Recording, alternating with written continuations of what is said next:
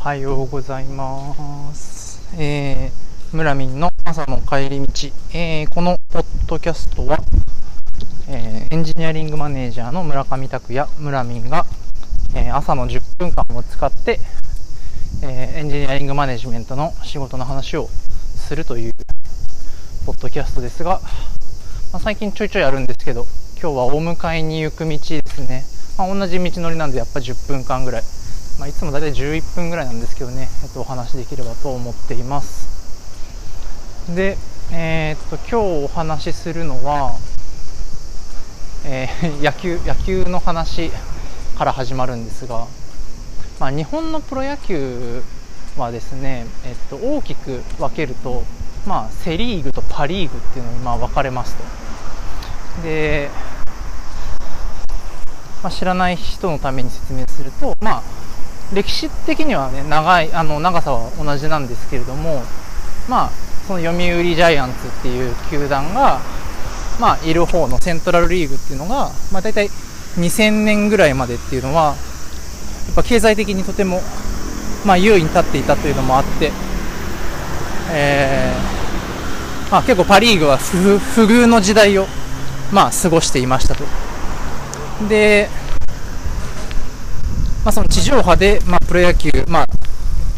の、まあ、中継がなくなったりとかを、まあ、してきたりとか、まあ、いろんな、まあ、なんか、歴史的な経緯があって、今、こう、まあ、どうなってるかっていうと、まあ、ちょっと今年、あの、ちょっと様相が変わったんですけど、まあ、この10年弱ぐらいっていうのは、セ・リーグとパ・リーグって、まあ、昔は拮抗していたって言われてたこう実力が、まあ、パ・リーグパシフィックリーグの方が、まあ、強いよねっていう風にこう、まあ、言われるように、まあ、なって久し、まあ、そのセ・リーグとパ・リーグが、えっと、公式戦を戦う、まあ、交流戦ってやつが、えっと、今年結構いい勝負だったんですけど、まあ、去年まで結構何年にもわたってパ・リーグが、まあ、勝ち越したりだとか、まあ、あと、まあ、それぞれのリーグの、まあ、一番強かったチームが戦う日本シリーズ秋にやるやつですね。まあ、これとかもずっとパ・リーグのチームが勝ってるみたいな。うん。まあ、現実そういう風になっていて、まあ、ちょっと今年、こうしたりとかしてたんですけど、交流戦は。えー、まあ、割と定説では、まあ、パ・リーグの方が強いよね、みたいな。まあ、セとパは、こう、この10年ですごい差が、まあ、生まれたよね、っていう、まあ、まあ、見方はそんなに特殊な見方じゃないのかなと思っています。で、あの、かのダルビッシュ有投手、あの、いますよね。メジャーリーグで投げている。で、まあ彼もパリーグの出身なんですよね。北海道日本ハムファイターズっていうチームの、まあ、出身なんですけど、まあ彼がこの前の、まあ年末年始オフ、オフシーズンに、まあセ、セパの差は何でついたのかっていうのの、まあ、彼なりの持論、彼の見解が、えー、を、まあ、語っていた。これ、何のウェブメディアだったかちょっと覚えてないんですけど、なんかこう、インスタライブ的な、こう、やつだったような記憶が、まあ、あるんですけど、結構世の中で、そのセパの差っていうのは、その制度の差、まあ、ルールが微妙に違うんですよね、野球をやるルールっていうのが。まあ、その指名打者制度とか、まあ、その予告先発制度とか、まあなんかいろんな、まあ予告先発今もう一緒になっちゃったんですけど、まあ、昔は予告先発が、まあ、パリーグにはあってセリーグにはないみたいな、まあそういうルールの違いとか、まああと今でもあるのはその指名打者っていう制度が、まあ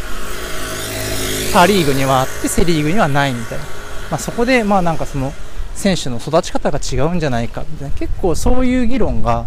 まあ特に、まあこのまあ、2020年末から2021年にかけての、あの、年末年始にあったんですけど、その中で彼が言ってたのは全然ルールの話とか制度の話ではなくて、まあ、風土、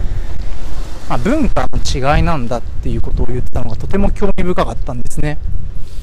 で、どういうことかっていうと、まあその、パ・リーグは、まあ、球団の垣根を越えて、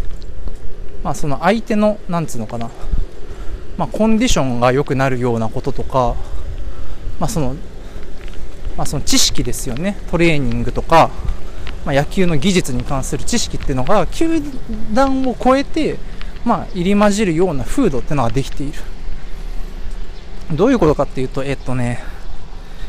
えっとまああのダルビッシュ自身はその北海道日本ハムっていうチームに、まあ、いたわけなんですけど、まあ、彼がその試合でその福岡の、まあ、ソフトバンクホークス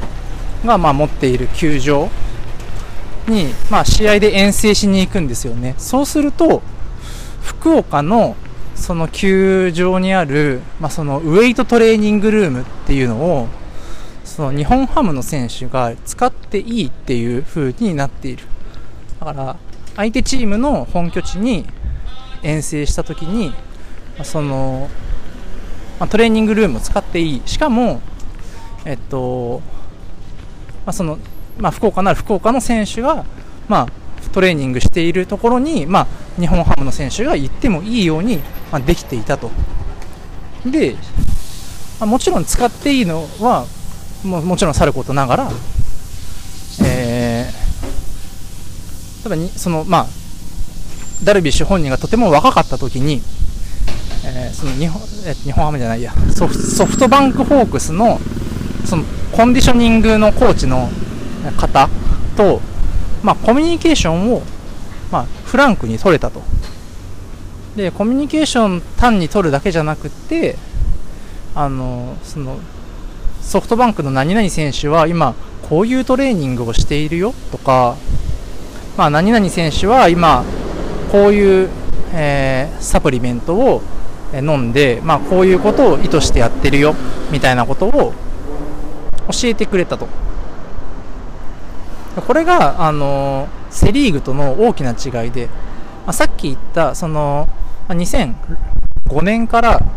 えーまあ、セ・リーグとパ・リーグっていうのは、まあ、公式戦で、えっと、交流戦、まあ、セ・リーグ対パ・リーグで試合をするっていうことが始まるんですけど、まあ、ダルビッシュは交流戦に行くとやっぱセ・リーグはそういうどの球団もそういうことができないそうなんですね。だから、えっと、例えばの東京ドームなり横浜スタジアムなり神宮球場なりに、まあ、遠征に行ったところで、えーまあ、トレーニングルームはもちろん使えないし、えー、何時になるまでグラウンドに出るなとか、まあ、そういうこともいいんですよね。ねグラウンドに出るなってどういうことかっていうとそのウォーミングアップとかを、まあ、する時間とかを、まあ、相手には、えっと、少なく取ら、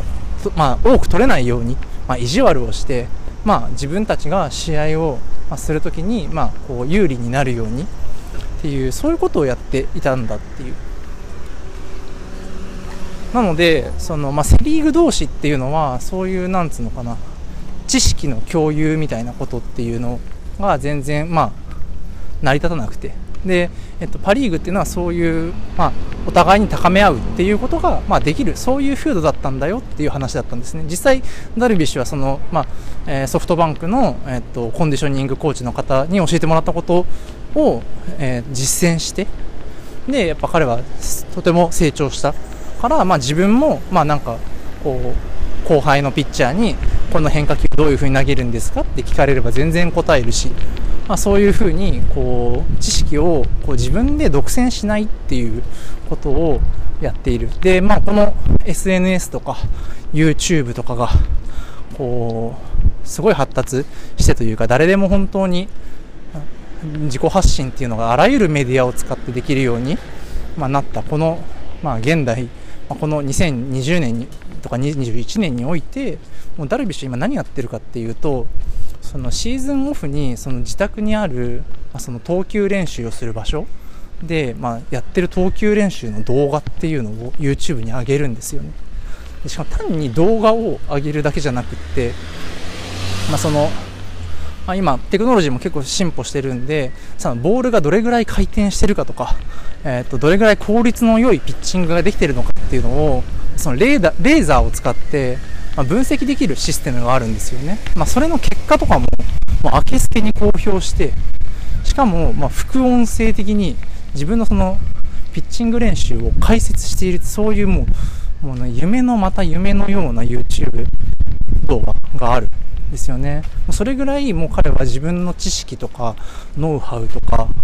っていうのを自分で独占しないで、で、もう球界がこう、まあ、みんなで発展すればいいじゃんっていう、そういうスタンスで野球やってるっていうのが、この、この年末年始の野球のオフがなんかこう、ま、コロナ禍でどこも行けなかったですけど、やっぱそういうのをインターネット上で見てるだけですごいワクワクしたのを覚えていますね。で、まあなんかそこから仕事の話をしなきゃ、しなきゃいけないっていうかしたいなと思って、まあこの話題を取り上げたんですけど、やっぱなんかこう、いい組織って、こう、いい組織、いいリーダーって、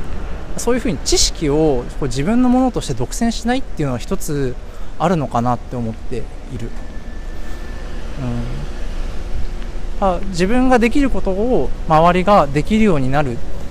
っていうことでその自分の仕事がなくなるっていう風に恐怖に感じるんじゃなくっていや自分のできることはもうみんな当たり前にできるっていう風にしてこう、まあ、自分はさらにその上を行けばいいやっていうそういう発想になる人っていうのが、まあ、本来、まあ、リーダーのあるべき姿だし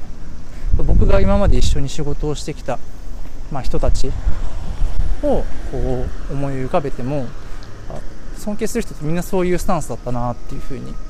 うん、思っていますね。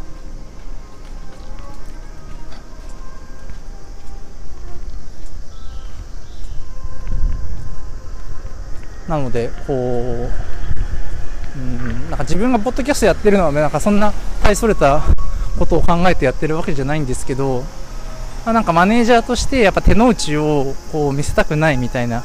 うん、気持ちにならなくもないんだけれども、まあ、もうなんか自分が考えていることを、まあ、まあ、仮に1人でも多く理解してくれたらもう話が早いなっていうそういう気持ちで、まあ、話しているっていうふうに、まあ、もしかしたらいるかもしれないですね。まあ、そんなまあ、組織を高めるリーダーシップって何なんだろうみたいなそういう話でした。ちょっとなんか後ろがうるさくなってきたので、ここら辺で終わろうと思います。村上拓也、村民でした。